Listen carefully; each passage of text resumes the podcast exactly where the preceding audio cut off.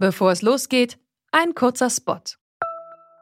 Bald starten ja wieder die Grand Tours mit viel sportlichem Ehrgeiz, medialer Berichterstattung und leider auch mit schlimmen Stürzen. Die Teilnehmenden sind hoffentlich gut abgesichert, denn im schlimmsten Fall müssen sie ihre Karrieren beenden, weil der Sturz es unmöglich macht, weiterhin zu fahren. Aber nicht nur im Sport, auch in jedem anderen Beruf kann eine Berufsunfähigkeitsversicherung sinnvoll sein.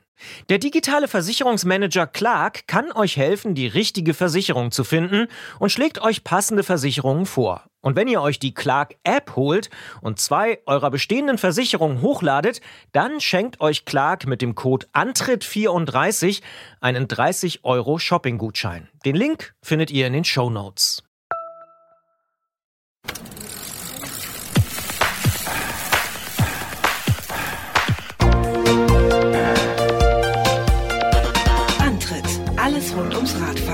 Detektor FM. Hier ist der Antritt, die Fahrradsendung auf Detektor FM mit der Juni-Ausgabe 2019. Mein Name ist Gerolf Meyer. Und ich bin Christian Bollert und man könnte auch sagen, es ist ein Fahrrad-Podcast. Aber es ist beides Sendung und Podcast, alles in einem. Genau, so sieht's aus. Christian, wie war dein Mai? Oh, ich habe äh, viel gearbeitet, noch viel mehr als sonst. Äh, wir hatten hier so eine relativ große Konferenz, die wir organisiert haben. Dementsprechend bin ich wenig Fahrrad gefahren, weil ich war auch noch eine Woche krank, ganz, ganz schlimm. Aber ich freue mich wie Bolle, könnte man sagen, auf den Urlaub, denn äh, ich fahre nach der Aufzeichnung dieser Sendung äh, fast direkt äh, in den Urlaub und äh, ich muss dir noch ein Geständnis machen. Mach mal. Ich nehme kein Fahrrad mit. Naja. Ja, man denkt immer, ah, so ein Typ, der Fahrradpodcast macht, der kann ja gar nicht ohne Fahrrad einschlafen und so. Aber äh, anderthalb Wochen, zwei Wochen geht's auch mal ohne. Ja, und wir haben ja auch gehört, du bist so viel beschäftigt. Du musst nebenbei auch noch arbeiten und Konferenzen machen und krank sein. Da kann man nicht immer ein Fahrrad dabei haben. Das ist natürlich schade, aber Nee, auch im. Urlaub nicht zum Beispiel. Aber ja, ja. Genau, ja. trotzdem, wo geht's hin? Slowenien. Uh, uh, sehr gut, sehr gut. Wohin? Äh, steht noch gar nicht fest. Wird ein Roadtrip. Ein Roadtrip durch ins... Slowenien. Okay, wie viele Menschen sind beteiligt? Zwei. Ah, Mhm. wollen wir Näheres wissen? Ja, ist ein guter alter Freund von mir und Icke. Und wir fahren los und wandern, essen und gucken uns die Panoramatapete in Slowenien an. Alles klar. Sochatal hast du natürlich auf dem Zettel. Ich habe tatsächlich einen Reiseführer geschenkt bekommen. Ich hatte auch noch neulich Geburtstag, habe ich einen Reiseführer äh, hier von den Kollegen, von den Detective FM Kollegen äh, geschenkt bekommen. Habe ich mich sehr gefreut und einen Packsack, den ich auch mitnehmen werde. Wunderbar. Ja. Ja. Also ich bin gut vorbereitet, habe eine neue Isomatte mir neulich gekauft und einen neuen Schlafsack. Ich bin ich bin jetzt ein wahnsinniger Outdoor-Typ. Du wirst noch dich umgucken. Eines Tages mache ich noch Bikepacking. Wir kommen am Ende nochmal drauf zurück. Ähm, auf jeden Fall, wenn du äh, den Wirschitsch-Pass ähm, äh, dann quasi unter die Räder nimmst, dann denk an mich. Mache ich. Starten wir mal in die Sendung, wa? Mach mal.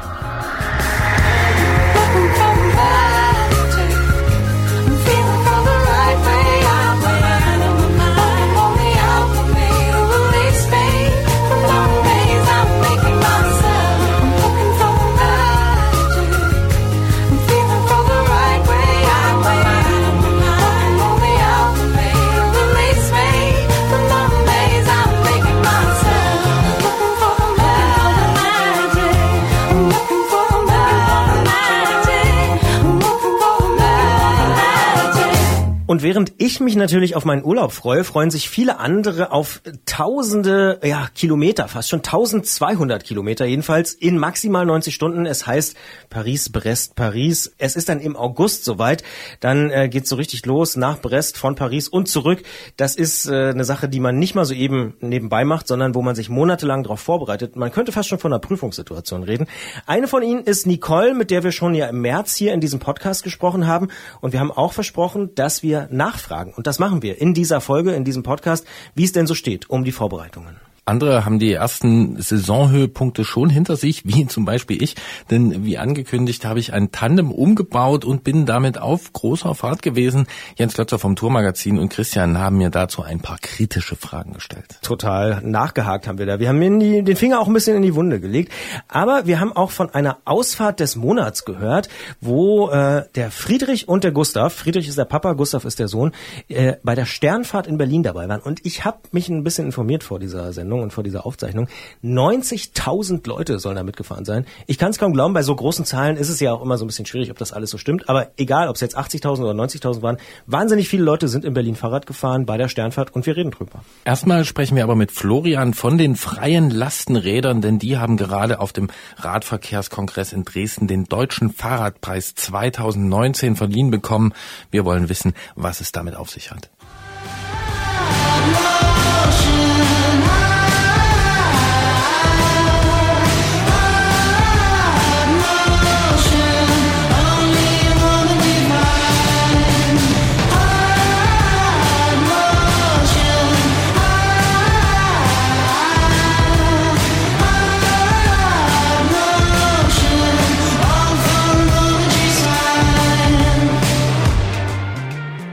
Der Nationale Radverkehrskongress, der dürfte Hörerinnen und Hörern vom Antritt nicht ganz unbekannt vorkommen. Wir haben neulich schon mal drüber gesprochen mit dem Allgemeinen Deutschen Fahrradclub und wir sprechen dieses Mal wieder drüber, denn einmal im Jahr wird der Deutsche Fahrradpreis verliehen. Prämiert werden die fahrradfreundlichste Persönlichkeit und Preisträger aus den Kategorien Infrastruktur, Service und Kommunikation. Und auf diesem nationalen Radverkehrskongress, den ich gerade schon angesprochen habe, der im Mai in Dresden stattgefunden hat, sind die Fahrradpreise für dieses Jahr, also für 2019, vergeben worden. In der Kategorie Service haben sich die freien Lastenräder durchgesetzt. Und was das ist und warum es offensichtlich preiswürdig ist, darüber sprechen wir mit Florian Egermann, denn er hat die Initiative ins Leben gerufen. Hallo Florian. Hallo, guten Tag. Freie Lastenräder heißt ihr, was müssen wir uns darunter vorstellen? Ein freies Lastenrad steht allen Bürgerinnen und Bürgern einer Stadt kostenfrei zur Verfügung. Und über ein Stationskonzept ähm, möchten wir die Nachbarschaft eng einbinden. Also die Lastenräder stehen nicht free floating in der Stadt rum, sondern ich gehe eben rüber zum Café oder zum Bürgerzentrum. Und lokale Akteure sind damit eingebunden. Und wir möchten Teilen statt Besitzen fördern und so eine lebenswertere Stadt äh, bekommen für alle. Wie ist denn die Idee dazu entstanden? Also was steckt da dahinter? Dahinter steckt äh, täglicher Ärger mit der Situation in der Stadt von uns aus der Gruppe. Also wir haben damals, äh, wir, wie leben wir e.V. hier in Köln, haben uns damals überlegt, wie können wir ein bisschen was dazu beitragen, dass die Städte irgendwie lebenswerter werden. Und das heißt für uns ganz klar weniger Autos. Und viele Leute nutzen das Auto halt irgendwie, um Sachen zu transportieren. Und da denken wir, da gibt es das Lastenrad und das ist eine tolle Alternative.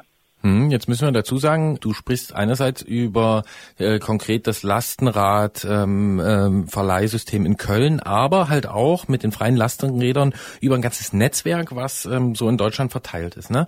Wie groß ist denn dieses Netzwerk inzwischen und wie kann man es nutzen, wenn man jetzt in einer der Städte wohnt, wo das angeboten wird? Also das Konzept hat sich wunderbarerweise ganz toll verbreitet.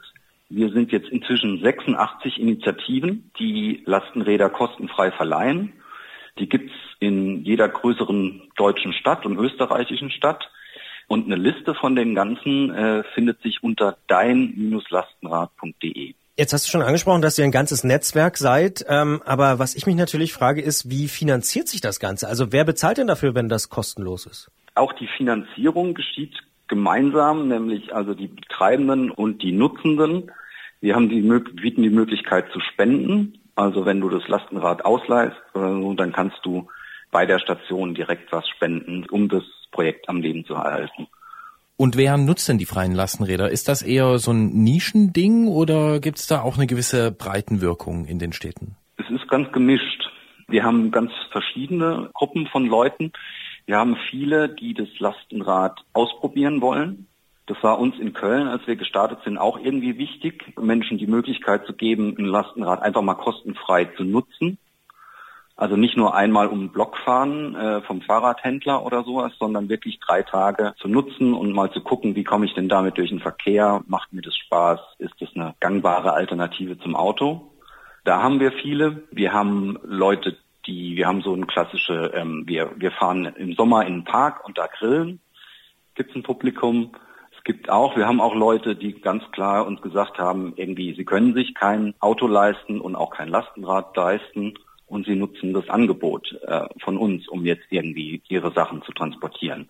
Genau, also wir haben eine relativ breite Nutzerinnenquote. Was mich noch interessieren würde, ist, es gibt ja Lastenräder eben nicht nur oder ausschließlich von euch, sondern auch beispielsweise von ja anderen Bike-Sharing-Anbietern oder auch von äh, Carsharing-Anbietern habe ich schon Lastenräder gesehen. Was ist denn das Besondere bei euch? Ist es dieser Community-Ansatz und dieses kostenlose Modell? Genau. Also wir wollen was verändern in der Stadt und wollen das gemeinsam machen und wollen Zugang für alle ermöglichen. Also jetzt nicht nur die Leute, die eh schon beim Bauhaus stehen und dort was gekauft haben und damit quasi das Lastenrad, was da steht, mitfinanzieren schon, sondern irgendwie alle, alle, die Lust haben, mitzumachen, um die Stadt zu verbessern. Florian Egermann hat die Initiative Freie Lastenräder ins Leben gerufen, die 2019 den Deutschen Fahrradpreis in der Kategorie Service bekommen hat. Wir haben mit ihm darüber gesprochen und fragen im Podcast-Teil dieses Gesprächs noch weiter nach. Wir sagen aber an dieser Stelle schon vielen Dank.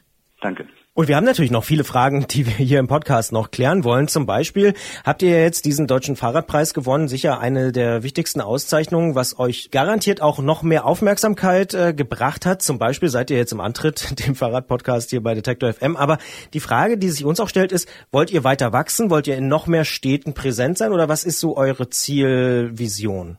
Das letztendliche Ziel ist ein Lastenrad in jeder Straße oder für jedes Haus, was Leute kostenfrei nutzen können, damit das Auto irgendwie überflüssig wird. Das ist die Vision. Da wird es noch ein bisschen Zeit brauchen wahrscheinlich. Und in Sachen Wachstum sind wir in Köln jetzt für uns gesprochen. Wir haben irgendwann entschieden, dass wir alles, was man zu dem Projekt braucht oder sowas online sammeln wollen und haben damit angefangen und dann haben jetzt, sammeln jetzt andere auch noch mit. Wir haben ein Handbuch und eine Buchungssoftware. Und wenn jemand ein freies Lastenrad machen möchte bei sich in der Stadt, wo es noch keins gibt, dann kann er einfach auf dein-lastenrad.de gehen und findet da alles, was er braucht. Also wir wachsen eigentlich nur, wenn es lokale Initiativen gibt, wenn es da ehrenamtliches Engagement gibt. Jetzt nehmen wir mal den Ball auf, diese Idee des Lastenrads in jeder Straße. Wir haben schon drüber gesprochen, ihr seid ehrenamtliche Initiativen, der Verleih ist kostenlos. Sind durch dieses Prinzip da vielleicht auch Grenzen gesetzt? Weil wenn ich jetzt in jeder Straße hier so ein Lastenrad habe, das sind ja einige Investitionen und wenn die gut genutzt werden, bedeutet das ja auch mehr Wartung und Unterhalt. Ja, sicher, aber ich glaube, unser System kann relativ leicht wachsen. Wir haben das damals uns so überlegt, dass wir möglichst wenig Zeit und Geld in den Unterhalt stecken müssen. Das war eins der Projektziele des Konzepts. Und ich glaube, noch nicht an der Grenze sind des Wachstums. Ich glaube, da ist noch ordentlich Luft nach oben. Wir in Köln wachsen auch ganz stark, weil Privatmenschen oder Organisationen sagen, können wir ein Rad bei euch in die Plattform geben. Das heißt, die warten das selber, die bekommen die Spenden dafür und die geben das Rad dann auch aus. Das heißt, ganz viel von dem Wachstum, was bei uns in Köln passiert zum Beispiel, passiert dann wiederum über Leute, die bei Casimir mitmachen, bei unserem Lastenrad. Und das heißt, wir als Casimir-Initiatoren, wir wachsen eigentlich gar nicht. Was wächst, sind ganz viele um uns rum. Ah, wenn ich das richtig verstehe, bedeutet das also, wenn ich jetzt ein Lastenrad besitze und da auch feststelle, okay, das nutze ich irgendwie nur ein, zwei Mal die Woche ähm, und das ist eigentlich viel zu schade, dafür rumzustehen, dann kann ich also auch mein eigenes Lastenrad quasi bei euch ins System einspeisen. Exakt, genau. Was ich jetzt auch schon oft gehört habe beim Thema Lastenräder ist, dass die tatsächlich extrem gerne äh, geklaut werden, wenn man das so pauschal mal so sagen darf, oder gestohlen ist, glaube ich, die bessere, feinere Methode. Habt ihr damit auch Probleme? Also ich habe das tatsächlich schon häufiger gehört, auch von äh, so Bikesharing-Anbietern, dass die Lastenräder immer als erstes weg sind. Also bei uns in Köln ist es noch nicht passiert. Wir geben uns immer Mühe, dass die einzelnen Räder ziemlich auffällig gestaltet sind. Also die haben den Namen auf der Seite oder sind bei einem Lastenrad, was wir äh, in einem Jugendzentrum stehen haben, da ist das mit Graffiti besprayt und so. Das sind relativ auffällige Räder, die vielleicht dadurch auch nicht so attraktiv sind für den Diebstahl. Und wir hoffen natürlich, dass es auch mitspielt, dass Menschen vielleicht wissen, dass es ein kostenfreies Angebot ist und für alle da und sich sagen, ach, das klaue ich nicht, ich buch's dann online. Jetzt habt ihr den Deutschen Fahrradpreis auf dem Radverkehrskongress in Dresden entgegengenommen und erhalten. Ähm, wie war denn da so die, die Stimmung vor Ort? Also ich habe gesehen, der Verkehrsminister war natürlich auch da und so. Da gibt's ja durchaus auch kontroverse Meinungen. Ähm, ja, sicher. Also für mich war es der erste Radverkehrskongress. Äh, insofern kann ich jetzt keinen Vergleich anstellen. Aber ich war eigentlich ganz ich wusste nicht, wie gut wir als Graswurzelinitiative Aktivistinnen, je nachdem, wie man möchte, irgendwie da reinpassen. Und eigentlich hatte ich das Gefühl, dass der Saal jetzt schon sehr, wie soll man sagen, dass er sehr lebhaft war. Also es war jetzt keine so getragene Veranstaltung, trotz der großen Bühne und großen Namen. Und hast du jetzt auf dem Radverkehrskongress noch von anderen Sachen inhaltlich da was mitbekommen, was passiert ist neben dem Fahrradpreis? Ja, sicher. Also ich habe eine Initiative kennengelernt oder Menschen von einer Initiative, die ich noch nicht kannte, äh, von den freien Lastenrädern. Das war natürlich toll. Wir haben im Anschluss an einen Vortrag und an den Fahrradpreis ähm, haben wir auch tolle Gespräche noch geführt mit Menschen, die teilweise in ganz anderen Bereichen vom Fahrrad unterwegs sind, nämlich irgendwie in so äh, digitalen Lösungen. Und die Fridays for Future Demo vor dem Radkongress habe ich auch mitgekriegt. Die Initiative Freie Lastenräder hat den Deutschen Fahrradpreis in der Kategorie Service erhalten. Wir haben darüber mit Florian Egermann gesprochen, denn er hat die Idee zu den freien Lastenrädern mitgehabt. Wer mehr erfahren will, der schaut einfach unter dein-lastenrad.de nach. Und wir sagen an dieser Stelle vielen Dank für das Gespräch und weiterhin viel Erfolg für die Initiative. Vielen Dank. Dankeschön.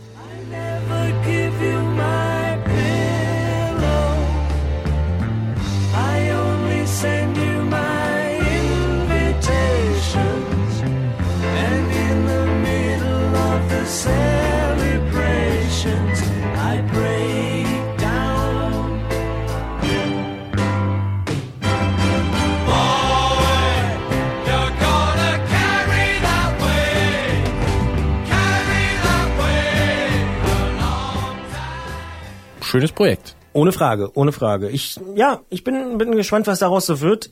Erinnert mich ein bisschen im übertragenen Sinne an so Modelle wie Freifunk oder so, ne? Also wo einfach Leute sich zusammentun und sagen, hier, ich will ein bisschen was für die Infrastruktur tun, egal ob jetzt Internet oder Fahrrad. Ähm, ist irgendwie spannend, so ein dezentrales Projekt. Bringt sich ja auch so hier und da so ein paar kleinere Problemchen mit sich, aber äh, ja, spannende, spannende Sache. Ja, ich find's eigentlich sehr attraktiv. Wir haben ja schon mal über Lastenräder gesprochen äh, mit Jürgen äh, Gebretzky-Habiher äh, und äh, über sein Lastenradbuch und sind dann auch drauf gekommen, dass die Infrastruktur und die Wohninfrastruktur eigentlich so das größte Hindernis ist. Ne? Hauseingänge. Genau, ja. Wo stellt man das hin? Du hast es angesprochen. Es wird dann auch gern mal ähm, geklaut oder gestohlen, wie du dich korrigiert hast. Ich bin nur gespannt, ob dieses Ziel dann wirklich zu erreichen ist, wenn man auf diesem kostenlos und Spendenniveau bleibt. Das finde ich an sich total sympathisch, das so zu machen. Wie groß das aber wird und wie sehr man sich dann bei einem größeren Kreis verlassen kann auf die Leute, dass sie dementsprechend damit umgehen, Ja, ja, ja, da gibt's auf jeden Fall Fragezeichen, aber ich meine, gut, wir werden einfach das beobachten und ob das dann klappt, dass wirklich in jeder Straße dann nachher so ein Lastenrad steht, wenn das alles so spendenfinanziert ist und so dezentral.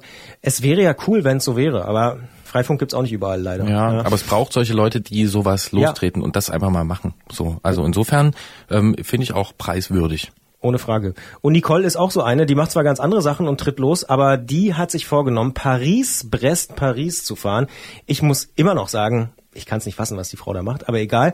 Äh, du schon eher, du fährst ja auch gerne mal ein bisschen längere Strecken. Äh, wir reden drüber, wie der aktuelle Stand ist, wie es ihr geht und auch vielleicht, äh, welche Probleme sie in der Vorbereitung hat.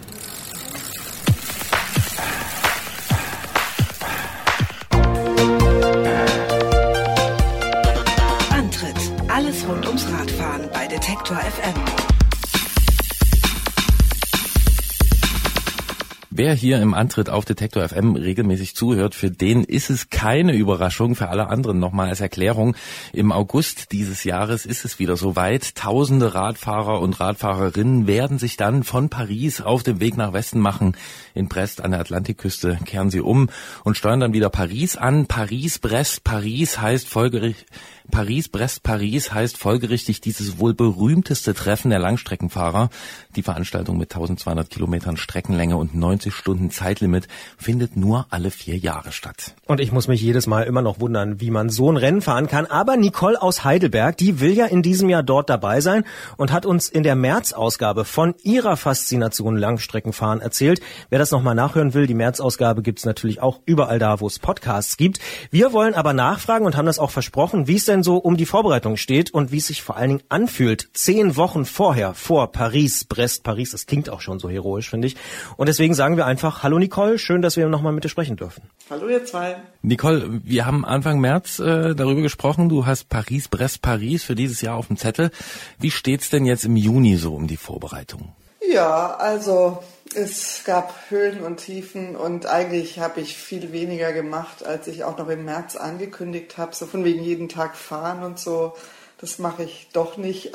Aber ähm, mittlerweile geht's mir eigentlich so ganz gut damit, weil ich habe noch ein paar Sachen in Aussicht, die ich noch machen werde. Eigentlich bin ich ganz zufrieden, wie es bisher gelaufen ist in den Privés. Ja, ich bin ganz zuversichtlich. Jetzt müssen wir an dieser Stelle ein bisschen Transparenz äh, zeigen, denn natürlich rufen wir nicht einfach nur so bei dir an und reden über die Sachen, sondern du hast uns tatsächlich im Vorfeld eine Liste der Veranstaltungen geschickt, an denen du teilgenommen hast. Und du hast auch gesagt, Ende März war da ein Tiefpunkt. Was war denn das für ein Tiefpunkt? Ja, ich weiß nicht, ich fühlte mich so langsam und so unfit und habe halt gemerkt, äh, Februar fast nichts gemacht. Da war ich immer mal wieder erkältet und hatte irgendwas. Ja, und alle um mich rum waren ja so viel schneller als ich. Äh, das hat mich irgendwie nicht, nicht so aufgebaut. Das lief nicht gut rein. Also man kann ja also bei diesem Strava, in dieser Strava-Welt ist immer sehen, was so die Freunde und Bekannte machen und ähm, dann sieht man auch, was man selber gemacht hat und sieht blass aus dagegen.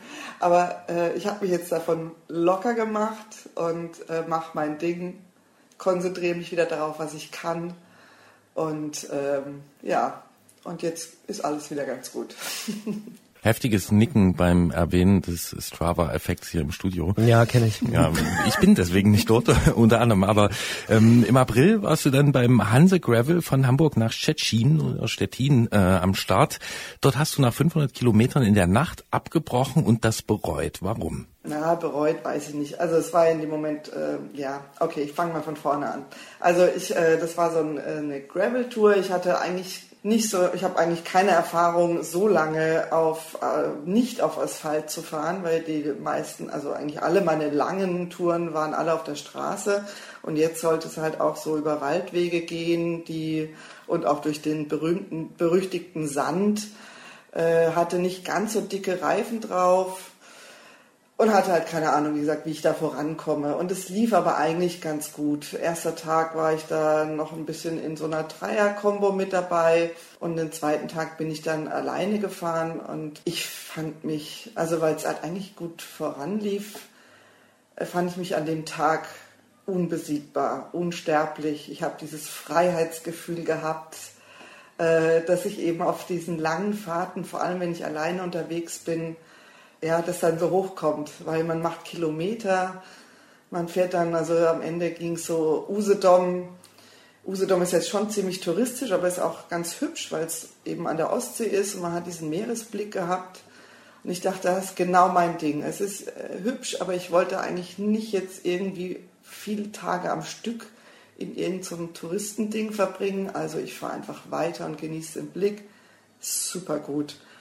Und dann dachte ich, ach, jetzt fahre ich die 600 Kilometer durch, also ähm, bis nach Stettin die Nacht. Und dann hat es aber irgendwie, ja, es wurde dunkel, Usedom hat sich gezogen, ähm, weil es halt nicht auf einer Straße war, sondern einfach nur im Feld. hat man halt auch nur wirklich seine Fahrradlampe gehabt, um irgendwas zu sehen. Und äh, das hat Kraft gekostet, Gegenwind auf dem Damm noch äh, zum Festland rüber. Und dann habe ich den Fehler gemacht, ich habe mich dann in Anklam in so ein EC-Häuschen reingelegt, ohne mir was drüber zu ziehen. Also in so, eine, in so eine Sparkasse, in so ein Vorabteil da, um mal so ein bisschen zu schlafen. Und habe mir aber keine dicke Jacke angezogen und ich bin irgendwann aufgewacht nach einer Stunde oder zwei, total durchgefroren und dachte, oh Gott, ich werde jetzt krank. Verdammt, das ist blöd. Und äh, ja, es war mitten in der Nacht, habe dann geguckt, wann fährt hier ein Zug weg? Gibt es überhaupt einen Bahnhof? Natürlich gibt es in Anklam einen Bahnhof, fuhr auch einer. Und dann habe ich in der Nacht eben noch diesen Zug gebucht, weil ich dachte, ich kann jetzt nicht hier einen auf dicke Hose machen und ich komme gleich schon in Stettin an. Also ich war ziemlich weit. Äh, Es war ja so eine, so eine Gruppe, die da unterwegs war und ja, die meisten waren hinter mir, würde ich jetzt mal sagen. konnte man alles so auf Sportwaller, wurde man so getrackt und konnte das alles sehen.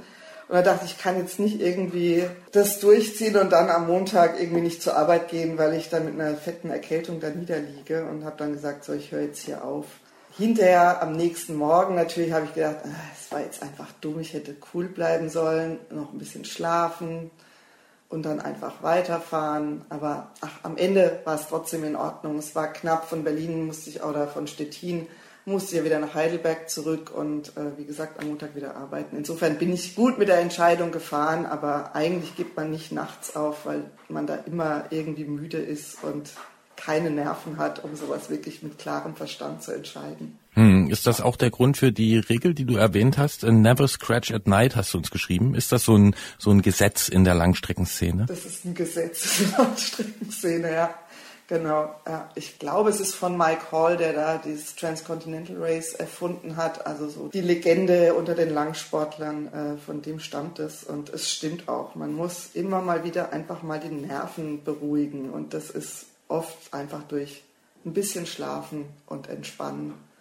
Und dann geht's wieder. Bildungsradio hier beim Antritt auf Detektor FM. Wir haben wieder was gelernt, nämlich unter anderem, wenn man in der Nacht fährt, nie aufhören, sondern immer bis zum Morgengrauen durchfahren, dann könnte es nämlich schon wieder besser laufen. Wir wollen natürlich noch mehr lernen von Nicole, die quasi auf dem Weg zu Paris Presse Paris ist. Darüber sprechen wir im Podcast. Wir sagen hier schon vielen Dank. Danke fürs Zuhören bis hierhin. Und damit sind wir mittendrin im Bildungspodcast, nicht nur im Bildungsradio, sondern jetzt auch im Bildungspodcast. Wir reden natürlich noch weiter und ich als alter Optimist äh, muss natürlich auch über positive Sachen reden, denn du hast uns auch gesagt, es gibt natürlich auch positive Momente in den letzten Monaten. Was war denn das zum Beispiel? Ach, überhaupt, äh, dass man so auch schwere Sachen geschafft hat. Also dieser 300er Brevet, ähm, keine Ahnung, was, äh, wann der war, aber auf jeden Fall war es ein schreckliches Wetter. Es hat geregnet die ganze Zeit. Später kam noch Schnee dazu. Ich habe nichts mehr gesehen, weil meine Brille so zugeschneit war. Wir sind dann irgendwelche Straßen gefahren, die man eigentlich nicht hätte fahren dürfen, weil die gesperrt waren wegen Steinbruch oder sowas. Aber man fährt dann natürlich trotzdem durch, weil man sagt, äh, die Umleitung geht noch über so einen Berg da drüber, das sparen wir uns. Und ähm, da waren Momente, wo ich gedacht habe, was machen wir hier eigentlich? Wir fahren durch das schlimmste Wetter mit dem Fahrrad, wie die Bekloppten, einfach damit wir das geschafft haben und einen weiteren Stein im Brett haben für Paris, Presse Paris. Aber eigentlich setzt sich kein normaler Mensch aufs Fahrrad bei diesem Wetter.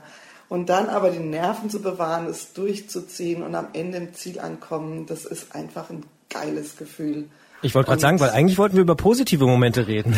Ja, ja, das ist es dann aber, weil du hast es ja dann am Ende geschafft, ja.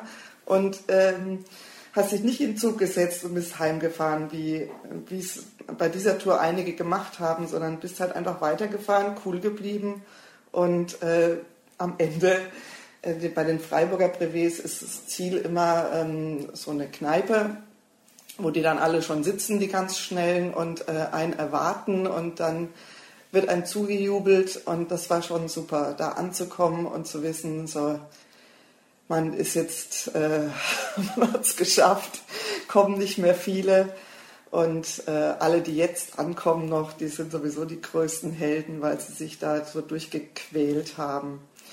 Und ja, der 400er hat auch gut geklappt. Das war, lief alles nach Plan. Ich habe äh, keine schlimmen Krisen gehabt. Ich kam mir natürlich ein bisschen langsam vor, weil, also nicht natürlich, aber also ich muss dazu sagen, die, den 3 und 400er hab ich, bin ich mit einer Freundin zusammengefahren. Und die ist super fit. Ja, also die ist halt einfach viel fitter als ich. Und deswegen ist es, wenn man so zu zweit ist, sie nimmt immer Rücksicht und sagt mir das auch immer, dass alles wunderbar ist so. Aber wenn ich weiß, naja, sie könnte eigentlich schneller und will vielleicht auch schneller, dann kommt man sich als der Langsamere immer ein bisschen blöd vor, trotz allem. Ja, deswegen ähm, war noch ein nettes Gefühl, mal so eine ganz normale RTF, so eine Radtouristikfahrt zu machen, äh, wo die Leute überlegt haben, na, fahre ich jetzt die 90 Kilometer Runde oder doch die 130er? Und für mich ist klar, natürlich fahre ich die 130er. Und ja, wenn dann Leute sagen, oh, du fährst aber auch mehr als einmal die Woche und ich denke dann, naja gut, eigentlich fahre ich nur alle zwei Wochen, dafür lang. aber ja, kommt trotzdem noch ganz gut den Berg hoch. Äh, ja, dann gibt einem das wieder ein ganz gutes Gefühl. Dann merkt man, ich bin doch nicht ganz so schlecht. Mhm. Es ist okay. Ja, klang jetzt auch für mich so, dass es, ähm, wie man auch oft so hört und liest, ne, dass es da vor allem auch so um diesen mentalen Aspekt geht, dass man dann halt weiterfährt ähm, und da auch wahrscheinlich viel Stärke braucht im Kopf. Aber das ist ja nicht alles. Ähm, wie sieht's denn zum Beispiel aus mit dem Thema Ernährung? Also wenn ich jetzt drei, vier, 600 Kilometer unterwegs bin, wie regelst du das da, dass du äh, genug Treibstoff hast? Das ist echt ein Problem, da muss man immer wieder dran denken. Also ich muss daran denken, dass ich wirklich äh, mich äh, nachfüttere sozusagen. Das war beim 300er zum Beispiel ein Problem, weil es so dermaßen geregnet hat, dass ich nicht gut an meine Futtertaschen rankam mit meinen dicken, durchnässten Handschuhen. Also ich habe so Taschen am, am Rad. Äh, eine kleine, die ich auch zumachen kann mit dem Reißverschluss auf dem Oberrohr und dann noch für die langen Touren habe ich noch so kleine Täschchen dabei, in die ich einfach so reingreifen kann. Also wenn man, weiß nicht, so vom Klettern kennt man so Täschchen, da passt das Magnesiapulver rein. Also das sind einfach halber Liter oder vielleicht passt auch ein ganzer Liter rein. Ähm, Und da mache ich alles Mögliche rein. Das letzte, für den 400er habe ich mir extra so Energiebällchen gekocht. Also so äh, Trockenfrüchte mit Mandeln und Haferflocken, irgendwie so einen Mix gemacht und habe die zu Bällchen gerollt, abgepackt in Backpapier. Oh, das hat mich total genervt, weil es so lange gedauert hat, aber dafür hat man dann auch was, was äh, einen irgendwie durchzieht, wenn man mal keinen Bäcker in der Nähe hat. Und ansonsten musst du halt an den Kontrollstellen ist halt oft irgendwie eine Bäckerei zum Beispiel, da musst du halt an belegten Brote essen oder auf was man hat, auf was ich Lust habe in dem Moment. Manchmal ist es auch irgendwie was Süßes, also irgendein süßes Teilchen oder zwei. Dann gegen Ende der Fahrten hatte ich, da freue ich mich immer auf einen Burger. Also bei dem 400er, da wusste man, da ist irgendwie die letzte Kontrollstelle 100 Kilometer vom Ziel ist so ein, ein Dönerladen und der hat auch so türkische Burger. und da, genau, da esse ich sowas. Also eigentlich sowas Herzhaftes, Warmes, äh, das Liebste, das gibt's halt nur nicht immer überall. Da muss man halt auf Bäcker ausweichen oder sowas. Oder sich eben was mitnehmen. Ich habe auch immer ein paar Nüsse dabei. Da kriege ich jetzt sofort Hunger, auch ohne 400 Kilometer zu fahren. Aber tatsächlich ähm, würde mich noch interessieren, was so jetzt die nächsten Wochen ansteht. Wir wollen dich ja so ein bisschen eben begleiten. Paris, Brest, Paris ist noch ein bisschen hin, aber äh, wie sieht dein Plan aus? Also jetzt äh, nächstes Wochenende ähm, ist der 600er. Vor dem habe ich eigentlich ein bisschen Respekt, einfach weil ich es noch nie gemacht habe und weil, mh, ja, ich weiß auch nicht, seit, seitdem ich jetzt ein bisschen älter bin, hab, kann ich nicht mehr so gut die Nacht durchmachen. Deswegen so durchfahren, weiß ich nicht. Wir haben uns vorgenommen, vielleicht sind vier Stunden Schlaf dazwischen mal okay. Das lasse ich aber so ein bisschen auf mich zukommen. Aber das ist eben nächsten Samstag. Und dann am 15. Juni geht nochmal eine große Tour los. Das ist quasi so der richtige Test von Hamburg nach Skagen und zurück. Ja, das sind 1200 Kilometer, also ungefähr die Länge. Das sind nicht ganz so viele Höhenmeter, aber auch ein paar. Genau, und ähm, durch Dänemark. Mal gucken, wie das wird. Also zur Probe gleich mal ungefähr die volle Paris-Brest-Paris-Distanz äh, durch Dänemark, weil ist ja anders als Frankreich. Das klingt auch gut. Ganz kurz zum Schluss, ähm, wenn ich dich jetzt frage, woran du denkst, äh, wenn du dich freust oder wie, wie du an Paris-Brest-Paris denkst, gibt es da ein bestimmtes Bild vor Augen? Äh, ja, ein paar einsame Landstraßen im, im morgigen Nebel der Bretagne und auch vielleicht ein bisschen eben die Leute, die Menschen an der Strecke, an die denke ich ja ganz viel, weil ich ähm, davon, also ja, das ähm, ist ja der Reiz gewesen der, dieses Rennens, die Leute an der Strecke und die Unterstützung, die man da mitkriegt, den mentalen und auch den sonstigen Zuspruch, also den möchte ich, also an den denke ich und ähm, ja, da freue ich mich drauf. Im August kommen für Nicole aus Heidelberg ganz viele Sachen zusammen. Nebel auf Feldern, Menschen in kleinen französischen Dörfern, Verpflegungsmanagement, das Vergessen von Strava-Kontakten und wie toll die alle so vermeintlich abgehen, sondern einfach nur selbst fahren und irgendwie nach Brest äh, kommen und zurück nach Paris. Ähm, wir hören interessiert zu und freuen uns drauf, ähm, wieder von dir zu hören, Nicole, und wünschen natürlich bis dahin viel Erfolg und vor allem viel Spaß. Dankeschön. Und mir fällt auf, dass ich lange keinen guten Döner mehr gegessen habe. Danke. Bitte.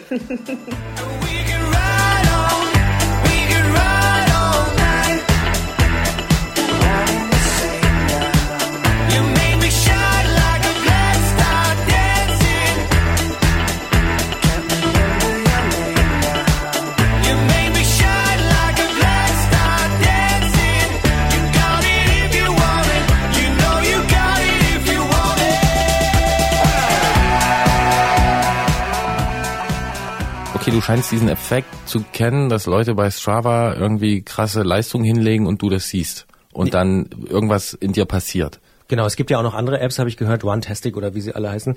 Äh, Komoot und so gibt's auch noch. Ja, äh, ich bin tatsächlich bei Strava und ich kenne das, wenn ich am Wochenende, zum Beispiel als ich krank war, ich habe ja erzählt, ich war krank im Mai, habe ich irgendwie mal äh, Strava aufgemacht und gesehen, ah, alle meine Freunde fahren irgendwie 100, 150 Kilometer Fahrrad und ich sitze zu Hause und versuche mit dem Husten klarzukommen. Das ist dann irgendwie nicht so schön. Das ist tatsächlich so einer der ganz wenigen Momente, wo ich so denke, dass da soziale Netzwerke wirklich negative Gefühle. Also jetzt, ich hasse die Leute ja jetzt nicht, aber ich selber denke dann, ach schade, ich würde jetzt eigentlich auch gerne fahren oder so.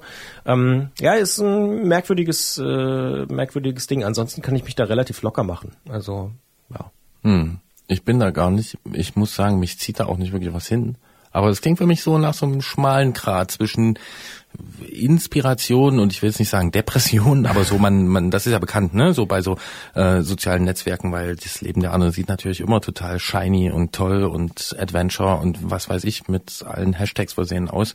Ähm, Ja, klingt jetzt vielleicht ein bisschen egomäßig, aber ich finde, für mich ist Strava tatsächlich eher so ein eigenes Aufzeichnungstool. Also vorher, und das mache ich auch immer noch, äh, habe ich mir irgendwie aufgeschrieben, weiß ich nicht, wie viele Kilometer bin ich gefahren und wie war meine Herzfrequenz oder so.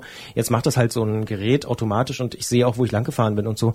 Es hat eigentlich eher so einen Charakter, äh, ach guck mal, da warst du vor anderthalb Jahren, bist du die Strecke gefahren oder so. Habe ich neulich, ich war auf dem Immergut-Festival, äh, jetzt hier vor ein paar Tagen und habe nochmal einem Freund gezeigt, wie wir da eigentlich hingefahren sind, weil wir mal mit dem Fahrrad von Leipzig über Berlin nach Neustrelitz zum Immergut-Festival gefahren sind und das war echt eine coole Route, äh, unter anderem so ein bisschen mit dem Berlin-Kopenhagen-Radweg und dann einfach nochmal nachzublättern und zu sagen, hier, guck mal, vor anderthalb Jahren, drei Jahren haben wir das und das gemacht, das ist irgendwie ganz cool. Also da ist es total super und äh, das hat dann auch, finde ich, nichts mit ja, Wettkampf oder so zu tun. Ich aber gut, ich bin da, ich sehe mich eh nicht so als Wettkampftyp. Ich fahre auch kein Rennen oder so, deswegen das ist noch mal eine andere Kiste. Und ich gucke auch nicht, uh, der ist 28 gefahren, du bist jetzt aber nur 27,8 gefahren oder irgendwie sowas. muss ja auch nicht äh, schlecht sein, einen Wettkampf zu machen. Und ich kenne auch viele Leute, die das genau für diese Aufzeichnungsfunktion nutzen, weil sie dann da irgendwie jedes Rad ähm, da verzeichnet haben. Ja, und auch wenn es für mich persönlich nicht so ein Antrieb ist, aber es gibt ja da auch so Segmente, wo man irgendwie zeigen kann, wie schnell man irgendwie unterwegs war und so. Und ich könnte mir vorstellen, dass du auf deiner letzten Tour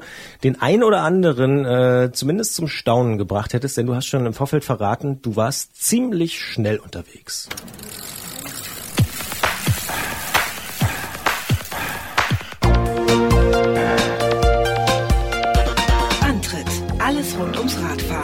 Detektor FM.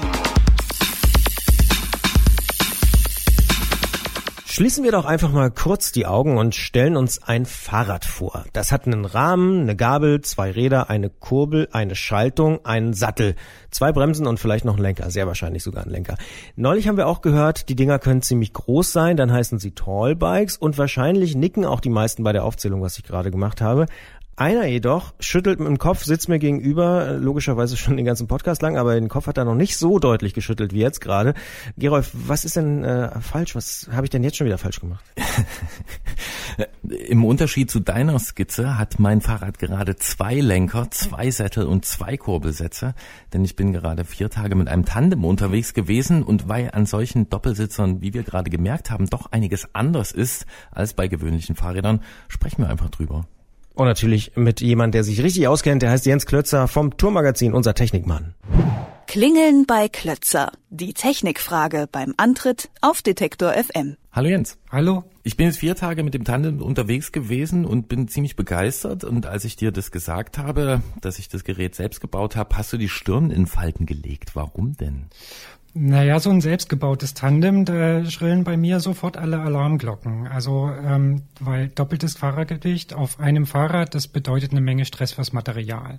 Ähm, vor allem für die Laufräder, für die Reifen und auch und vor allem für die Bremsen, weil das Gewicht, das schiebt ja vor allem bergab ziemlich ordentlich. Und ähm, da würde ich dich gerne mal fragen, was hast du denn für Bremsen verbaut? Hast du dich darum gekümmert? Ja, darum habe ich mich intensiv gekümmert. Also es handelt sich um ein 25 Jahre altes äh, Tandem, einen 25 Jahre alten Rahmen und äh, der hatte mal Felgenbremsen. Und es gibt da so Geschichten von Leuten, die mit Felgenbremsen am Tandem lange Abfahrten gefahren sind oder fahren, ähm, wo dann die Felge so heiß wird, dass der Schlauch platzt. Das ist nicht nur eine Legende, ich kenne Leute, denen ist das wirklich passiert und ich habe mir gedacht, wenn ich das Ding jetzt wieder äh, saniere und äh, ordentlich auf Räder stelle, dann mache ich es richtig. Deswegen habe ich es umgebaut ähm, auf Scheibenbremsen. Habe eine neue Gabel bauen lassen, habe den Rahmen mit einem Rahmenbauer verändert und wir haben jetzt ähm, Downhill-Scheibenbremsen da dran. Also so ziemlich das leistungsfähigste, was man für ein Fahrrad kriegen kann im Moment, oder? Ja, also ein großer Durchmesser, 203 äh, Millimeter. Es gibt teilweise im Tandembereich noch größere Scheiben, aber das war das, was bei uns technisch möglich war und ich habe mich vorher da ordentlich belesen da kommen viele Leute mit klar. Und ja, genau, die Downhill-Scheibenbremsen habe ich mit äh, Rennhebeln kombiniert. Das ist zwar nicht ganz offiziell ähm, so, dass da steht, sie können das tun äh, irgendwo, aber ähm, man findet so Berichte und ich habe es jetzt auch ähm, nach ein paar anfänglichen Problemen habe hab ich es gut zum Laufen bekommen und funktioniert wirklich super. Hast du dich damit sicher gefühlt oder hättest du gern noch größere gehabt? Nee. Hätte ich nicht äh, gebraucht. Also ja, ich habe mich äh, wirklich, wirklich sicher gefühlt. Also so diese Kombination aus wie sagt man, das, das Ansprechverhalten ist super. Also es ist super modulierbar mit einem oder mit zwei Fingern, auch von dem Rennhebel aus und hat aber hinten raus richtig Wumms. Äh, kannst du super dosieren, ähm, hat mich in keiner von den teilweise auch arg schnellen Abfahrten äh, irgendwie in Probleme gebracht und ähm, alles, was ich so von dem Sattel hinter mir gehört habe, war das auch, ähm, ja, hat sich das auch sicher angefühlt. Das Stichwort Bremsen scheint ja wirklich ein großes Thema zu sein beim Tandem. Äh, beim jetzt normalen Fahrrad ist ja die vordere Bremse häufig die wichtigste und der Schwerpunkt so ein bisschen limitierender Faktor. Also irgendwann hebt einfach das Hinterrad ab. Das ist beim Tandem ja nicht so einfach möglich. Dafür schiebt das Ganze in der Kurve übers Vorderrad. Wie wichtig ist denn die hintere Bremse dann am Ende? Die ist ähm, meiner Erfahrung nach eher so eine Art Schleppbremse. Ähm, ich habe das so beobachtet, wenn wir auf Asphalt gefahren sind, war es mir nicht möglich, das Hinterrad zu blockieren, einfach weil da so viel Last äh, drauf ist. Ähm, wenn wir so auf losem Zeug, auf Schotter und so gefahren sind, dann ging das oder auf Sand, dann konnte man das blockieren. Und naja, die läuft so mit die wirklich harte Verzögerung. Also man kommt aus einer Abfahrt, fährt auf eine T-Kreuzung zu, muss da irgendwie nach links oder rechts abbiegen und erstmal nach dem Verkehr schauen. Die, ähm, den Großteil der Verzögerung macht man mit, mit der Vorderbremse. Und das Schieben übers Vorderrad, das habe ich eigentlich so gar nicht beobachtet. Mich würden auch die Laufräder noch interessieren, weil ähm, die müssen ja auch also das doppelte Gewicht aushalten und auch die Antriebskraft von vier Beinen. Und ähm, ich weiß auch, dass es da nicht viel spezielles Tandemzeug gibt, sondern dass man da ins normale Fahrradregal greifen muss. Ähm, hast du da was Spezielles gebaut? Ja, habe ich. Denn ein Anlass dafür, dieses Gerät zu sanieren, war, dass am vorherigen Laufrad, ähm, das schon keine Bremskräfte über die Speichen übertragen hat, also Felgenbremsen hatte, da waren die Zugspeichen, die hatten die Felge eingerissen. Also genau dort, wo die in die Felge gingen, ähm, waren so kleine Längsrisse. Es hatte sogar 40 Speichen, aber das hat nichts geholfen. Deswegen habe ich mir da Gedanken gemacht. Ich habe erstmal eine Tandemnarbe genommen, die gibt's nämlich doch. Also gibt Spezialteile dafür, ähm, wo der Freilauf entsprechend äh, stark ist, wo die Einbaubreite stimmt. Und dann ähm, da habe ich auch gesehen, es gibt für das, was ich will, eigentlich keine dezidierte Tandemfelge. Also die Tubeless kann, die das Laufradmaß hat, 650B und die für Scheibenbremse ge- gedacht ist. Aber dann habe ich noch weiter gesucht, noch weiter gesucht, noch weiter gesucht und dann bin ich auf E-Mountainbike-Felgen gestoßen. Und die sind auch für höhere äh, Zugkräfte an den Speichenlöchern ausgelegt. Da ist der Nippelsitz ein bisschen verstärkt. Die wiegen, ich glaube, 60 Gramm mehr als die, die ich an meinen anderen Rädern habe. Also eigentlich immer noch ziemlich leicht. Und ja, da habe ich dann sozusagen von der Motorisierung profitiert, weil ähm, 36 Speichen, ähm, ordentliche Narbe, ordentliche Felge und bis jetzt überhaupt keine Probleme. Das sagt Gerolf und wir reden gleich im Podcast noch ein bisschen weiter über Tandem. Ich interessiere mich zum Beispiel auch noch für die Frage, äh, wie das eigentlich mit dem Reifendruck ist und so, aber darüber sprechen wir gleich noch. An dieser Stelle sagen wir schon mal Danke Gerolf, ganz ungewöhnlich. Wir hören uns gleich im Podcast wieder. Vielen Dank fürs Gespräch. Und wer regelmäßig Antritt hört, der weiß, dass wir immer sagen. Und damit sind wir schon im Podcast Bonustrack und das trifft hier an dieser Stelle tatsächlich auch zu. Gerolf ist diesmal äh, unser Gast äh, und Jens fragt ihn und ich äh, habe auch hier und da eine Frage. Meine Frage kommt auch sofort. Ich kenne das von meiner Vespa. Wenn ich mit mehreren Leuten unterwegs bin oder in dem Fall zwei, äh, dann muss ein bisschen mehr Druck auf dem Reifen sein. Also da muss ich vorher nochmal zur Tanke fahren und ein bisschen extra Druck drauf machen. Geht das beim Fahrradreifen einfach so? Also mir stellt sich jetzt natürlich eher die Frage, mit wie vielen Leuten bist du auf deiner Vespa unterwegs? Ähm, Stelle ich mir auch lustig vor, Christian mit drei. Das geht dich gar nichts an. ja. Ja, wie viel Druck? Also ich muss dazu sagen, vorher war das ein 28 Zoll Tandem, wurde damals ausgeliefert mit Reifen von 28 bis 38 Millimeter Breite. Und äh, naja, durch, sage ich mal, äh, hartnäckiges Nachbohren eines Freundes habe ich dann einfach mal so ein 650B Laufrad reingehangen. Also das, was manche Leute Gravel schimpfen, wir haben es oft thematisiert oder Allroad. Ja, kleinere Felge, dafür größeres Reifenvolumen. Und da sind jetzt also gemessen 50 Millimeter breite Allroad-Reifen drin. Und da haben wir mit, jetzt bin ich langsam im Kopf rechnen, zusammengerechnet haben wir ungefähr 140 Kilo draufgebracht. Da mussten wir nur mit ungefähr drei Bar fahren. So, und dadurch hat sich ein, erstens sehr viel Haftung ergeben, die der Reifen hat. Also er hat einen großen Latsch, wie man glaube ich sagt, eine große Auflagefläche. Und was vor allen Dingen genial ist, was ich dann so festgestellt habe, ist, ähm, dass er halt so gut so kleine Vibrationen rausnimmt und zum Beispiel Kopfscheinpflaster oder irgendwelche Kanten rausfiltert, ähm, was ja beim Tandem total wichtig ist, weil du kannst nicht mal eben dein Vorderrad anheben oder dein Hinterrad, du kannst auch nicht gerade springen, wenn in der Abfahrt irgend so eine Entwässerungswelle kommt oder so, so diese, diese Rinnen, die da gezogen sind. Das hat super funktioniert. Also es ist schnell und es ist trotzdem komfortabel und ähm, ich, es war, glaube ich, die beste Entscheidung neben den Bremsen, dass wir auf dieses Format gegangen sind. Also müssen nicht unbedingt 8 Bar sein, wie jetzt der Rennrad-Afficionado sagen würde. Nee, das ist ja, müssen wir an der Stelle sagen, jetzt merken wir wieder, dass Christian halt noch so ein klassischer Rennradfahrer ist, weil 8 Bar, ähm, uiuiui, nee, das muss alles überhaupt nicht mehr sein. Es geht wirklich besser und ähm, als wir angefangen haben, Probefahrten zu machen, haben wir festgestellt, dass wir so nach 100 Kilometern nicht so erschöpft waren, als wenn wir da jetzt auf einem einzelnen Rad gesessen haben. Und ich führe das auch auf die Reifen zurück, dass man also wirklich komfortabler sitzt und diese ganzen kleinen Erschütterungen, dass die nicht so durchkommen. Es war sehr, sehr verblüffend. Jetzt haben wir, also Rahmen und Gabel hast du schon angeschnitten, dass das Spezialteile sind, sind ist klar. Ähm, Laufräder und Bremsen haben wir drüber gesprochen. Jetzt stelle ich mir vor, dass da sonst an dem Rad eigentlich nur normale Fahrradkomponenten dran sind. Oder gibt es noch irgendwas, wo du dir besonders Gedanken machen musstest? Ja, also es gibt natürlich die ähm, zwei Kurbeln in dem Fall, wobei das halt Spezialkurbeln sind, ne? weil man zwei Ketten hat. Ähm, da kann man nicht einfach irgendeine Kurbel nehmen, sondern die eine muss halt hinten, die hintere muss zwei äh, Kettenblattaufnahmen haben, eine links, eine rechts und bei der vorne sind dann die Pedalgewinde andersrum, damit die Kette links laufen kann. Ähm, da habe ich einfach das genommen, was ich da hatte. Und ähm, ich habe mir aber bei der Schaltung Gedanken gemacht, weil ich wollte unbedingt diese hydraulischen Bremsen haben, weil die so stark sind. Und da kriege ich aber fürs Rennrad nur Hebel, die zwei Blätter schalten. Ja, am Tandem hat man sonst eher drei Blätter, weil der Übersetzungsumfang äh, so groß ist, weil man so ein riesiges Geschwindigkeitsspektrum hat. Also bei uns war das ähm, zwischen 6 kmh in supersteilen Anstiegen und 90 kmh in Abfahrten. Und ähm, deswegen habe ich eine Rennrad, einen Rennradkettenblattsatz mit einer großen Mountainbike-Kassette kombiniert. Und das hat ganz gut hingehauen. Also tretbar war es von 6 bis 55, maximal 60 und den Rest hat dann die Hangabtriebskraft gemacht. Und noch eins fällt mir ein, ähm, Sättel. Sättel sind ein wichtiges Thema, weil man kann sich viel weniger bewegen auf dem Rad, wie man das sonst macht. Also einfach mal aufstehen zum Entlasten, ähm, muss man sich halt erst einspielen dafür.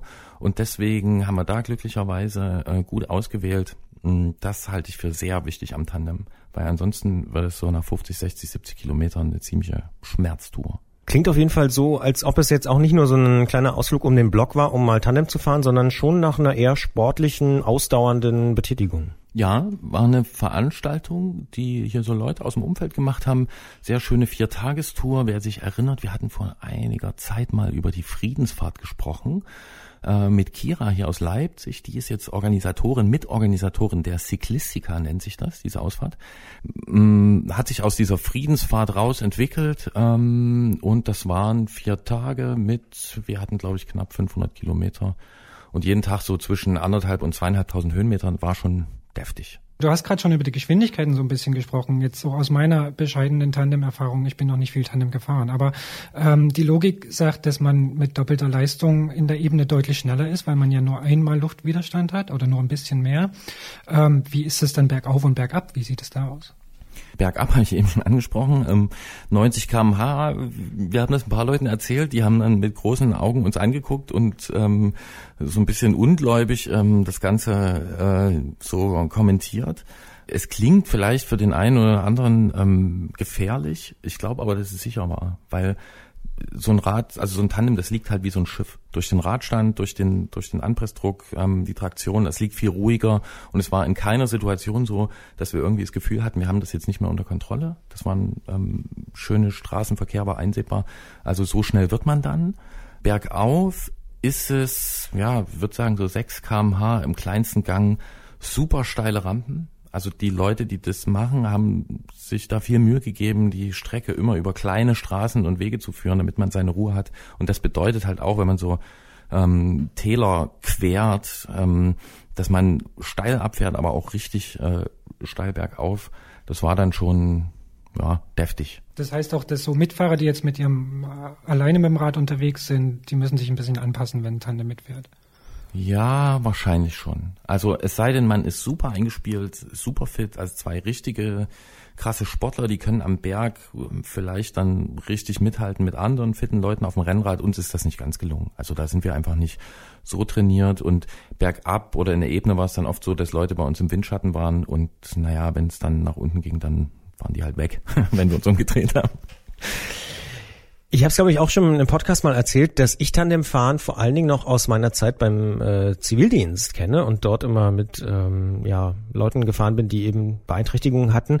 Und daran kann ich mich noch erinnern, dass das ziemlich anstrengend war äh, für den Kopf so. Also egal, ob man jetzt vorne oder hinten saß, äh, wie siehst du das? Äh, wo fährt es sich für dich persönlich entspannter oder kann man das überhaupt so sagen?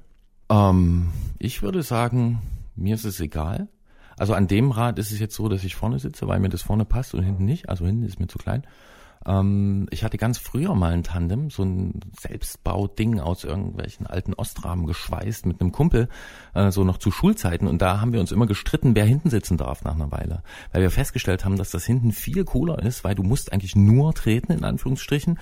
Kannst da rumschauen, Fotos machen, Leuten winken, allen möglichen Quatschen. Ja, vorne hat die ganze Anstrengung. Jetzt äh, fahre ich aber auch super gern vorn. Und ich glaube, dass es davon abhängt, wie gut man sich einspielt und wie, sage ich mal, rücksichtsvoll beide miteinander umgehen. Also man ist da zusammen unterwegs ähm, und man muss das auch zusammen machen. Sobald man anfängt, gegeneinander zu arbeiten oder den anderen, die anderen nicht ernst zu nehmen, ist das Ding eigentlich durch, weil äh, in der Kurve mal von hinten gegengelenkt, was zwar nicht geht, aber schon durch Gewichtsverlagerung, das kann einen wirklich mehrere Meter zur Seite abtragen. Ähm, allein einen Berg hochtreten gibt nur eine Person Kraft, ähm, geht auch nicht.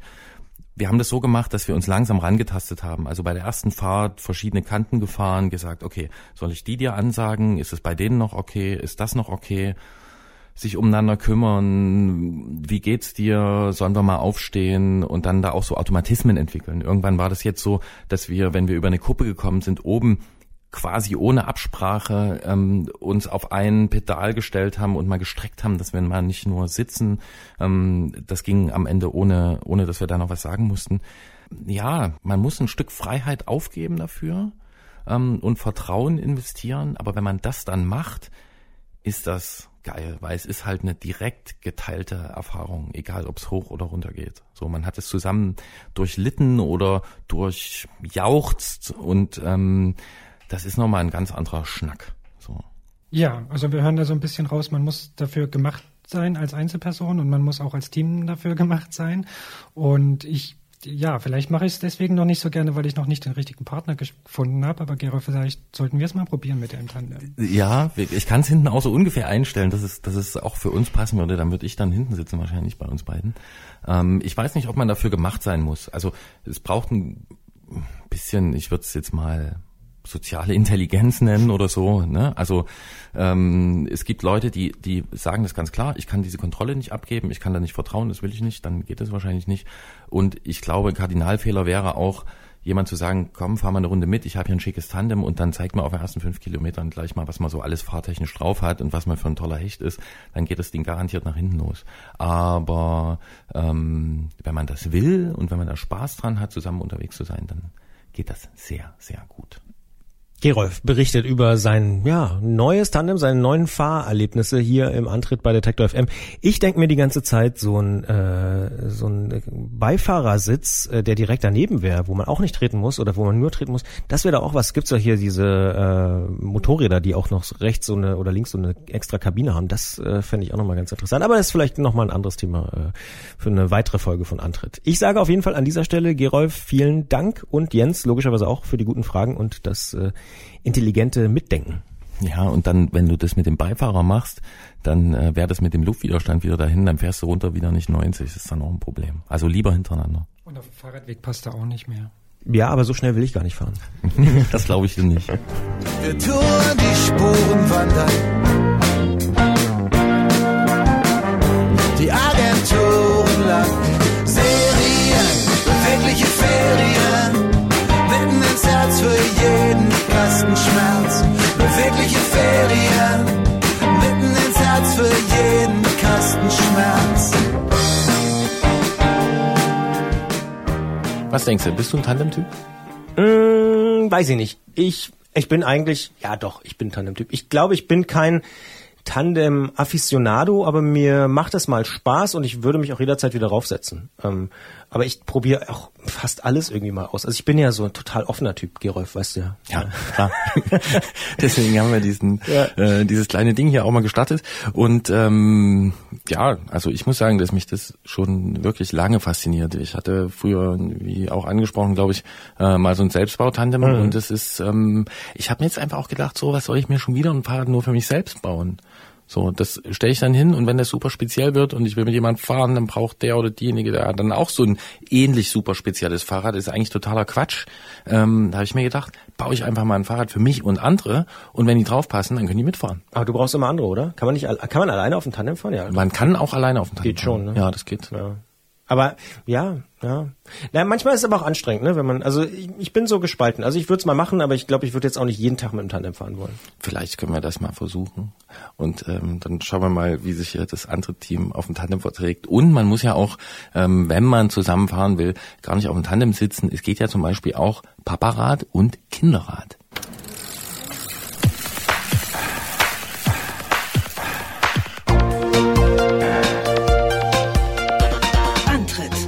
Rund ums Radfahren bei Detektor FM. Hier ist der Antritt auf Detektor FM mit der nächsten Folge unserer Serie Ausfahrt des Monats. Wir wollen von euch wissen, wo, wie und warum ihr am liebsten Rad fahrt. Ganz egal, ob mit dem Lastenrad, dem Omarad, dem Bäckerrad, dem Tandem oder dem Mountainbike. Und Monat für Monat sprechen wir deshalb mit Menschen, die eben mit dem Rad unterwegs sind. Und heute ist das Friedrich aus Berlin. Der ist nämlich mit seinem Sohn Gustav auf großer Sternfahrt gewesen. Und die beiden haben dabei ziemlich viel erlebt. Wir müssen deshalb drüber sprechen und sagen erstmal Hallo Friedrich in ein Café in Berlin. Hallo. Hallo ihr beiden. Du bist mit dem Rad auf der Sternfahrt durch Berlin gewesen. Was ist das eigentlich und warum seid ihr da mitgefahren? Also ich kann dir ehrlich gesagt auch gar nicht so viel äh, über die Geschichte der Sternfahrt sagen. Es ist auf jeden Fall eine Fahrt, wo ganz viele Radfahrer aus verschiedenen Ecken aus Berlin kommen, auf verschiedenen Routen, sternförmig sich dann äh, in der Mitte der Stadt am Brandenburger Tor treffen und äh, damit symbolisieren, wie viele Radfahrer wir in Berlin sind und dass wir Bedürfnisse haben und die natürlich über breite Radwege und äh, mehr Verkehrssicherheit hinausgehen. Und äh, ich denke, Umweltschutz ist dabei auch ein großes Thema. Und äh, am Ende von, bei diesem großen Treffen quasi, als wir uns ganz am Ende dann alle trafen, gab es natürlich ein Fest mit viel Info und Musik und natürlich auch lecker Essen. Also es hatte auch so einen tollen Volksfestcharakter. Bist du denn häufiger mit deinem Sohn unterwegs und vielleicht auch bei so, ich sag mal, halb politischen Veranstaltungen? Nee, gar nicht.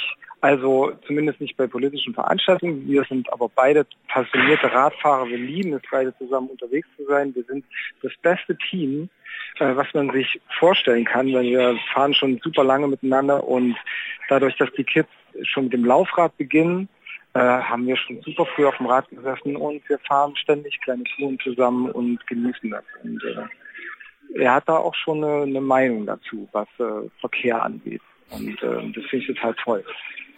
Wie alt ist denn Gustav und was hat er für ein Rad? Und äh, die Meinung kannst du auch noch hinterher schieben. ja, also er ist äh, sechs Jahre alt und er hat so ein kleines Mountainbike. Da haben wir noch Schutzbleche dran gemacht und eine, eine kleine Tasche, wo man auch das Kuscheltier mitnehmen kann. Und ja, es ist ein ganz normales Kinderrad, nichts Außergewöhnliches, aber für die Kids ist so ein kleines Fahrrad natürlich äh, was ganz Besonderes, denn es gibt ihnen die Möglichkeit, das erste Mal aus eigener Kraft wirklich frei zu fahren und äh, was Eigenes zu haben. Ich glaube, dieses Freiheitsgefühl, das ist ja das, was wir alle irgendwie genießen, wenn wir auf dem Rad sitzen und äh, vielleicht bei unseren Ausfahrten auch wieder ein bisschen Kindern werden. Und ähm, wenn wir dann vom Kindergarten nach Hause fahren und das ist eine riesen Autoschlange und wir fahren vorbei und können uns äh, angrinsen und sagen, hey, wir sind jeden Fall schneller und stinken auch nicht, dann ist das, finde ich, äh, vielleicht nicht politisch zu sehen, aber es ist eine Meinung und eine, eine, eine Beziehung, die man zur Umwelt hat. Und äh, die stärkt das Radfahren natürlich bei den Kids schon total. Wenn man sich jetzt so ein bisschen umhört und anguckt, was da los war bei der Sternfahrt, dann liest man von bis zu 90.000 Leuten, die da Rad fahren. Das klingt nach viel Spaß, aber vielleicht auch nach ein bisschen Stress, oder wie habt ihr es empfunden? Also ich war mir auch total unsicher, wie das jetzt werden würde, denn wir sind etwas später dazugestoßen. Wir sind nicht ganz die Kinderstrecke gefahren, sondern also es gab eine Kinderroute und ähm, als wir dann dort waren, waren super viele Eltern mit ihren Kindern und ich habe so gedacht, na, ob da vielleicht die Kinder hinfallen oder ob man, ob es irgendwie stressig ist, ob es Geweine gibt oder so. Und ähm, an jeder Etappe wurde gestoppt und dann wieder gemeinsam losgeradelt. Und ähm, als wir dann in Gang kamen, war das ein unheimlich tolles Gefühl, mit allen mitzufließen. Und die Kids sind wirklich äh, zügig gefahren und ähm, wir haben uns angeguckt und waren total baff. Keine Autos, es war total entspannt. Wir hatten natürlich die breiten Straßen von Berlin äh, zur Verfügung und gemeinsam in einem großen Klingelkonzert äh, rumzurollen, war einfach ein tolles Gefühl. Es war wirklich schön. Und die Eltern haben auch nicht geweint? Die Eltern haben auch nicht geweint und äh, waren eigentlich alle happy, ja, würde ich sagen. Natürlich ist bei so einem Event auch irgendwie Pflicht, dass man sich als Fahrradfahrer auch so verhält, nicht wie Autofahrer im, äh, im Straßenverkehr und sich gegenseitig anhieft und äh, irgendwie anstänkert, auch wenn es mal eng wird, auch wenn mal jemand durch möchte sondern es haben sich alle Mühe gegeben und ich glaube, das ist da, worum es geht. Ja, laut ADFC Berlin ist die Sternfahrt die größte jährliche Fahrraddemonstration der Welt. Ähm, hast du von diesem politischen Anliegen da noch was mitbekommen unterwegs oder war es eher, hat es eher so einen Eventcharakter? Also die Kinderfahrt war definitiv unpolitisch, aber am Ende haben wir uns ja dann quasi alle eingetroffen und da waren natürlich ganz viele Infostände zu unterschiedlichsten Umweltthemen und das habe ich zumindest das Gefühl gehabt, war schon der Schwerpunkt. Gibt es auch irgendwas, was bei dir konkret hängen geblieben ist? Ich meine, ihr seid jetzt vermutlich eine relativ kurze Strecke gefahren, aber gab es so einen Augenblick, wo vielleicht alle zusammengefahren sind oder irgendwas Besonderes passiert ist, wo du sagst, Mensch, das war wirklich ein besonderer Moment, mal ja in einer anderen Situation Fahrrad zu fahren? Ja klar, ich meine, wenn so viele Menschen gemeinsam fahren, ist es per se natürlich absolut aufregend. Aber Wahnsinn war der Moment, als äh, wir tatsächlich mit äh, den anderen Touren zusammen geflossen sind und äh, unsere Runde um die Goldelbe gedreht haben und ähm, diesem riesigen Kreisel, den man normalerweise nur als Autofahrer fährt. Und das war Wahnsinn. Auf einmal flossen so viele Menschen zusammen und bildeten diesen diesen, diesen Fahrradfluss. Das war, war wirklich toll. So, und jetzt stelle ich mir vor, wenn man das so macht, bei so einer Sternfahrt mitfährt und dann mal auf einem Bereich Straße fährt, wo man sonst nicht unterwegs ist, ähm, dann würde bei mir vielleicht so die Frage aufkommen, na ja, warum darf denn das eigentlich nur einmal im Jahr sein, dass ich hier lang fahre im Rahmen so eines Events? Ähm, hat es für dich da in die Richtung auch eine Bedeutung oder ist das okay, wenn es einfach einmal im Jahr ist? Ich weiß nicht. Ich, natürlich kommt der Gedanke auf, dass man denkt so, wow, es ist einfach toll ohne Auto. Das ist, äh, das ist ganz klar, wenn man dann äh, so gemeinsam unterwegs ist. Aber das lässt sich ja jetzt auch nicht ändern. Und Autos sind nun mal ein wichtiger Bestandteil unserer mobilen Welt. Und ich sehe auch keinen Grund als Radfahrer, da äh, Dinge zu verteufeln. Es gibt auch an dieser Strecke einen tollen Radweg und der ist auch meiner Meinung nach völlig ausreichend für die Anzahl der Radfahrer. Aber natürlich sind solche Fahrten tolle Symbole und die können von mir aus auch gerne mehrmals im Jahr stattfinden. Das sagt Friedrich aus Berlin, der mit seinem Sohn Gustav auf der Sternfahrt dabei gewesen ist vom ADFC Berlin. 90.000 Leute sollen da Fahrrad gefahren sein. Wir haben mit ihm darüber gesprochen, warum das für ihn persönlich die Ausfahrt des Monats war. Und wir freuen uns natürlich auch über jede und jeden, die äh, jetzt mitmachen will und uns schreiben will, zum Beispiel an antritt.detektor.fm oder in den Apps mitmachen. Bei iOS oder Android kann man uns einfach die Ausfahrt des Monats schicken und dann reden wir vielleicht schon nächsten Monat über die nächste Ausfahrt des Monats. Wir sagen an dieser Stelle auf jeden Fall schon mal danke, Friedrich, für diese Einblicke und auch ja Anregungen zum öffentlichen Straßenverkehr. Cool, danke. Danke, Friedrich. Ciao.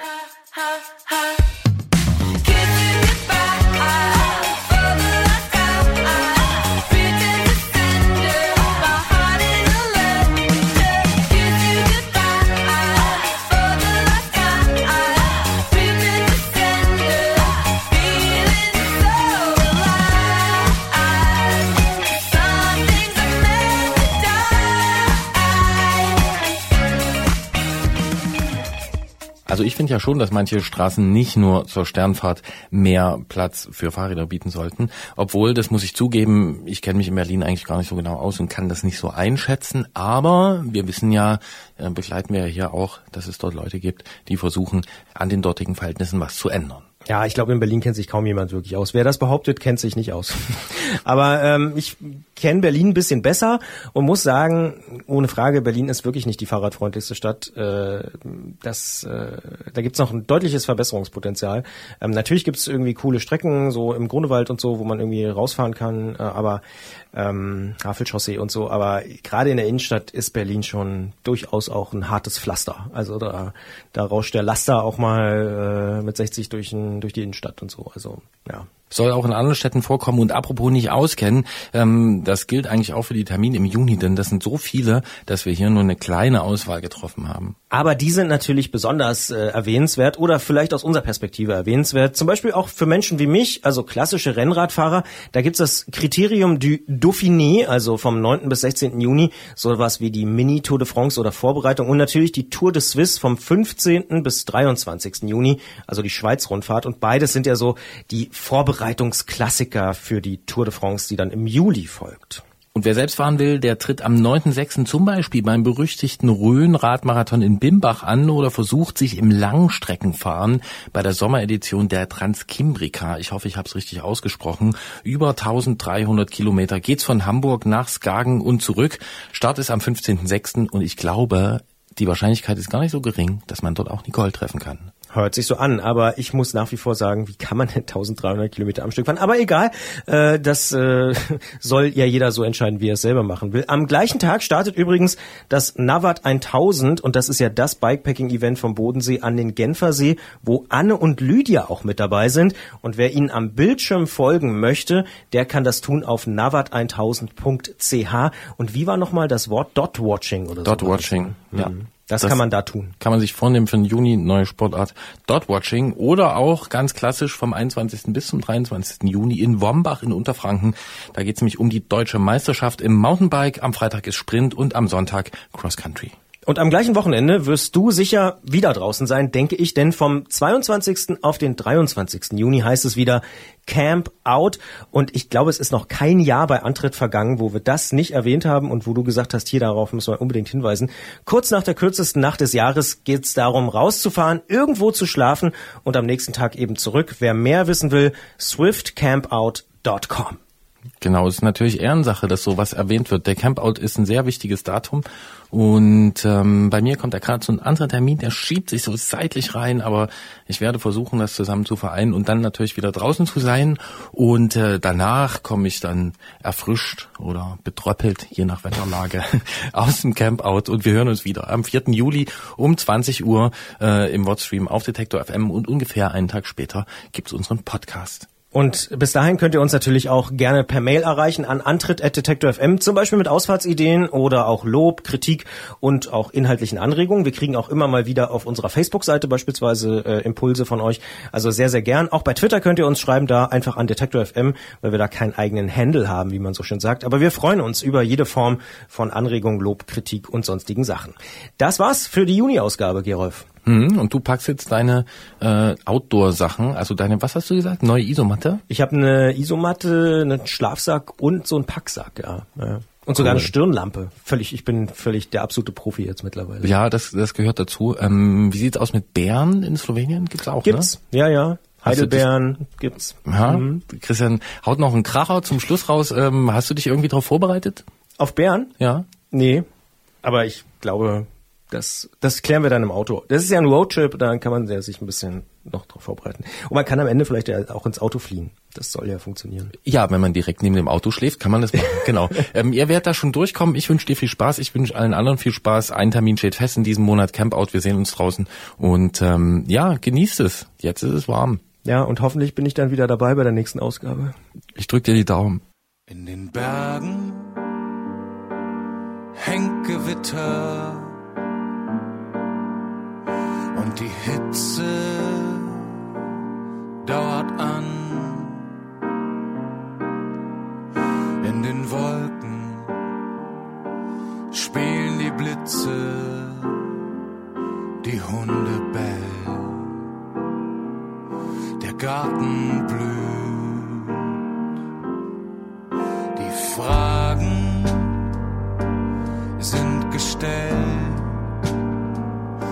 Das, was man sagen kann, gesagt.